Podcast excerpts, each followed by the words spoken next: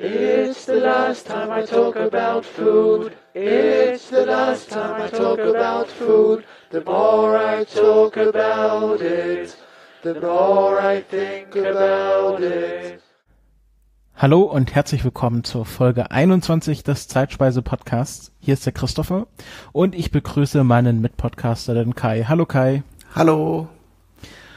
Und ja, wir haben Holly, äh, Hollywood hinter uns gelassen, wollte ich gerade sagen. wir haben Halloween hinter uns gelassen.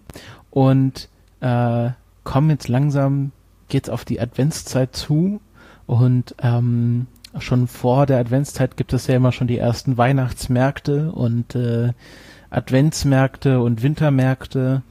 Und äh, das natürlich ein, ein, ein Grundpfeiler dieser Märkte ist ein bestimmtes Getränk und die Geschichte dieses Getränks wird uns der Kai heute vorstellen. Ganz genau, wie schon in der vergangenen Folge angekündigt, äh, geht es heute um den Glühwein. Ähm, die Recherche hat sich relativ entspannt gestaltet. Es gibt keine großen Verwirrungen. Ähm, äh, wird eine sehr geradlinige äh, Episode und vielleicht auch eine ganz kurze Folge. Mal schauen, wie viel uns dann noch spontan einfällt äh, an persönlichen Erlebnissen, die mit Glühwein zusammenhängen. Aber oi, oi, oi. da mag es ja die eine oder andere Anekdote geben. Aber bevor wir darauf eingehen, wollen wir erstmal auf den geschichtlichen Part des Glühweins eingehen. Ähm, die Geschichte wird in der Regel zurückgeführt auf die alten Römer. Ähm, klar, der Wein an sich ist ja nun ein kulturelles Gut, das hier in Europa eine lange Tradition hat und da vor allen Dingen im Mittelmeerraum, so dass eben vor allen Dingen die äh, die alten Römer und auch die Griechen ähm, auch eine Tradition haben, äh, Wein zu würzen das hat, äh, hatte damals noch andere Ursachen als heute, wo es einfach so dem Genuss äh, halber gemacht wird. Ähm, und darauf wollte ich jetzt erstmal eingehen. Also die alten Römer hatten ein Getränk, das nennt sich äh, Conditum Paradoxum. Das wird äh, in den Quellen immer so angeführt als das Urgetränk, was man so am ehesten noch so als äh, Wurzel des heutigen Glühweins nennen kann. Ähm, und zwar äh, geht es dabei um einen Wein, der gewürzt wird mit Pfeffer, Mastix, Lorbeerblättern, Safran, gerösteten Dattelkernen und Datteln. Ähm, der der äh, reine Zucker äh, ist da halt äh, vertreten eher durch die Datteln, die ja auch sehr süß sind und Mastix äh, mag dem einen oder der anderen auch vielleicht aufgefallen sein als exotische Zutat. Dabei handelt es sich um ein Harz, ein Baumharz, äh, das von den Pistazienbäumen stammt. Ähm, Harz in Wein äh, kennt man vielleicht auch bis heute noch von dem griechischen Wein. Da gibt es ähm, einen Weißwein, den Rezina. Das ist ein Weißwein, der auch mit Harz äh, versetzt ist und entsprechend eine ganz eigene äh, Geschmackskomponente hat. Ähm, und für die für die Gründe, warum man ähm, äh, Wein überhaupt mit Gewürzen versetzt hat, gibt es verschiedene Gründe. Der vordergründigste ist natürlich das Wein. Natürlich heute kennt man Wein, der sehr rein ausgebaut ist mit speziell ausgewählten Hefen und ähm, ja entsprechend hochwertig ist, auch in geschlossenen Gefäßen vergoren wird, die dann mit Gärverschlüssen versehen sind. Ähm, in den Anfängen wurde Wein ja oft in Wild vergoren, das heißt mit den wilden Hefen, die auf den Weintrauben äh, schon schon saßen. Die sind ja so in der Luft auch, äh, fliegen ja immer äh, wilde Hefen auch herum. Und das wurde auch in offenen Gefäßen vergoren, so dass der Wein oft auch eine sehr saure Komponente hatte. Das heißt, äh, Essigbakterien haben dann Teile des Weins auch etwas säuerlicher äh, werden lassen. Und ähm, so galt es zum Beispiel dann eben mit bestimmten Zusätzen wie Honig und anderen Gewürzen eben diese leicht äh, scharfe Komponente auszugleichen und ihn so gefälliger zu machen. Ähm, dieses äh, Konditum Paradoxum, äh, was ich jetzt eben schon genannt habe, äh, ist halt so ja, das, das Standardrezept, was auch schon dem heutigen äh, ähm, Glühwein recht nahe kommt. Das wird dann gekocht, äh, also richtig eingekocht und dann abgeseit und äh, dann nachher nochmal mit frischem Wein versetzt. Also man entsteht, äh, man produziert sozusagen ein Gewürzextrakt und versetzt ihn dann mit dem restlichen Wein, äh, so dass es dann eben auch äh, ja bisschen bisschen schöner und bisschen äh, interessanter schmeckt. Andere Gründe liegen auch auf der Hand. Äh, Gewürze waren ja lange Zeit nicht so omnipräsent, wie es in unserer heutigen modernen Zeit ist. Das heißt, es war auch immer ein Zeichen des Wohlstands, wenn man äh, Gewürze dem Wein beisetzen konnte. Die waren ja nun über Seefahrt aus exotischen Ländern äh, her, hergebracht und das konnte auch nicht der einfache Mann auf der Straße sich so leisten. Das heißt, wer seinen Gästen äh, dann den Gewürzwein präsentieren konnte, äh, war durchaus auch besser gestellt. Ähm, und ein weiterer Grund natürlich äh, ist, dass die Haltbarkeit des Weins dadurch äh, verstärkt werde in, wurde. In den, äh, in den Gewürzen sind ja ätherische Öle, die dann eben auch zum Teil antiseptisch wirken, sprich keimtötend.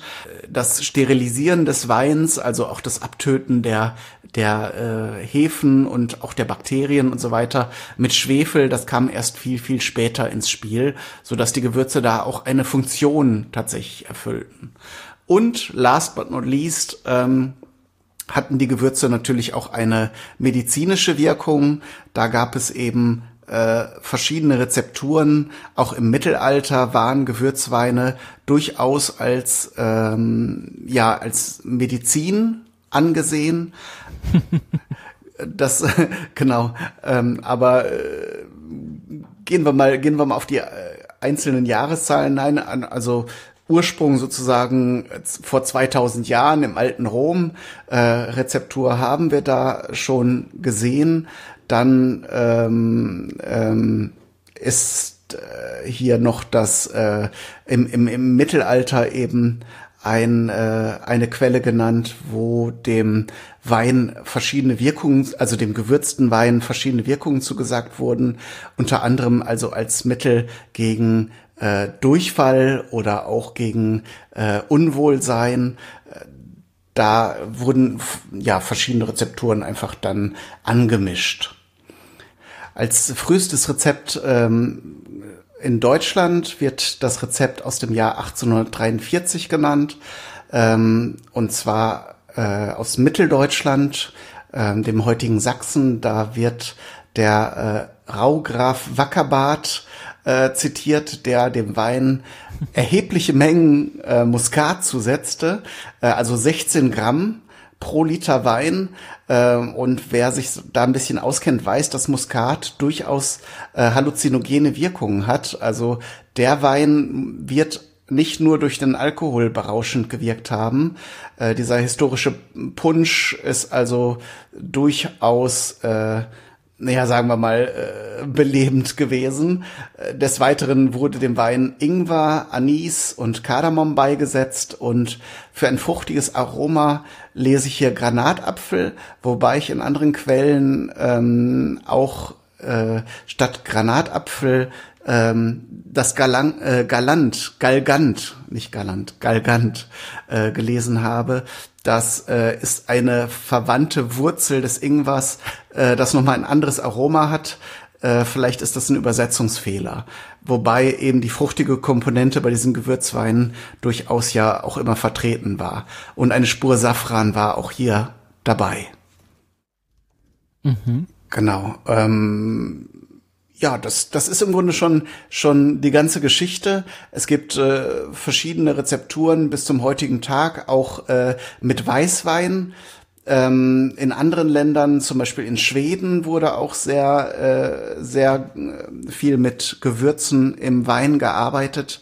Ähm, auch äh, als kalter Extrakt äh, war der Gewürzwein lange Zeit vertreten. Also die Tradition, den Wein dann auch zu erwärmen oder dann nach dem äh, also erwärmt zu trinken. Das Auskochen in Alkohol mit, mit den Gewürzen war natürlich äh, ähm, ein logischer Schritt, um eben die Ausbeute an den Aromen zu, zu erhöhen. Aber oft wurde der dann auch kalt getrunken. Ähm, und dass, äh, dass der dann heiß oder warm getrunken wurde, das ist vielleicht auch eher eine neuere Entwicklung. Ja, also viel, viel mehr fällt mir dazu gar nicht ein, viel mehr habe ich auch nicht gefunden. Ähm, wir könnten also jetzt direkt auf den Teil übergehen äh, mit persönlichen Erfahrungen mit Glühwein. Nee, Oder fällt ja, dir noch was ein? Naja, also na, oh, ich wollte nur sagen, das ist auch kein, kein weiter Schritt, äh, zu sagen, es ist kalt im Winter, also machen wir den Wein warm. Ähm, da und ich, ich glaube, vielleicht müssen wir uns mal irgendwann mal auch noch der Geschichte der Weihnachtsmärkte widmen, obwohl das, glaube ich, nicht so ein Essensthema ist, aber äh, finde ich auch spannend. Also vielleicht kann das irgendjemand anderes für mich machen. ähm, wir haben hier eine sehr aktive Community, von daher ja.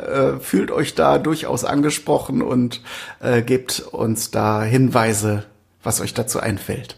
Ja, also in meiner persönlichen Erfahrung variiert ja der, der, das, der, der Qualität des Glühweins von ähm, wir haben hier ähm, den, den Tetrapack Rotwein aus dem Edeka aufgewärmt und mal so eine Prise Zimt dran vorbeilaufen lassen.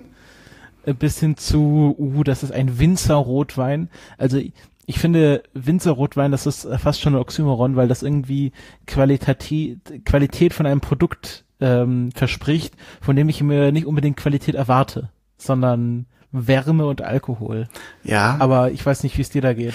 Ähm, es ist natürlich äh, immer so ein bisschen mit Zweifel behaftet, weil durch die Gewürze werden natürlich auch so leichte Weinfehler ähm, ausgeglichen, auch durch den Zucker, der ja heutzutage häufig zugesetzt wird, also Candies, Honig oder äh, eben einfach Ra Raffinadezucker. Ähm, der gleicht natürlich den ein oder anderen leichten Stich beim Rotwein oder auch beim Weißwein aus. Äh, von daher ist die Skepsis vielleicht hier oder da begründet. Äh, ich will da natürlich keinem Winzer oder keiner Winzerin Unrecht tun, dass sie da äh, hochwertigen Weine verwenden. Aber wenn man so, so den Standard kennt und die in den Supermärkten mittlerweile feilgebotenen, übrigens seit dem äh, 19. Jahrhundert äh, in fertiger Form angebotenen äh, Weinen ist das natürlich ein Produkt, was wahrscheinlich so aus Mischzukäufen aus dem europäischen Gesamtland äh, angemischt wird und dann mit Gewürzen versetzt wird. Äh, übrigens heute, heute auch oft mit Zitrusfrüchten. Das ist in den klassischen Rezepturen natürlich nicht enthalten. Ähm, aber äh, da kann man natürlich den einen oder anderen Weinfehler auch übertünchen. Mhm. Äh, ja, ich, äh, also was meine Lieblingsvariation tatsächlich von Glühwein ist, ähm, ich weiß nicht, ob das so ein verbreitetes Getränk ist, aber bei uns im Dorf, so das lokale Dorfbistro, nannte das eine Heulboje.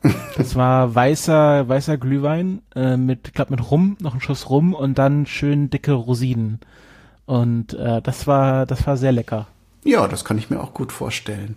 Ja, der Zusatz von, von Brandweinen oder äh, äh, Brand Alkohol ist natürlich äh, heutzutage auch üblich. Also Rum ist da, steht da vor allen Dingen im Vordergrund. Das äh, lehnen die äh, Hardcore-Vertreter sozusagen der Glühweinkultur natürlich ab. Aber wenn man jetzt eh schon mit dem, mit dem Ziel, da auf dem Glühwein einen sehr warmen und sehr äh, heiteren Tag zu verleben, äh, dahin geht, dann ist da natürlich ein Schuss Rum auch immer willkommen oder eben andere, sowas wie Weinbrand oder sowas mag da hier oder da auch zugesetzt werden. Ja, äh, also ich, ich, ich finde ja, also ich habe irgendwie schon so ein ähm, äh, präventiv, äh, ich habe dann meistens so einen präventiven Kater, nur wenn ich so diesen diesen penetranten Glühweingeruch rieche. Wenn man so über den Weihnachtsmarkt geht und man läuft an so einem Stand vorbei, das ist vielleicht so der Gesangsverein äh, äh Wackersdorf. Und äh, die, da die verkaufen dann diesen Glühwein in diesen klassischen kennt man ja im Grunde gibt's da nur eine Variation von diese großen Bottiche, die wo man so Sachen lange warm halten kann, so aus den 80ern ähm, die auch, also das Design wurde im Grunde seitdem nicht mehr verändert.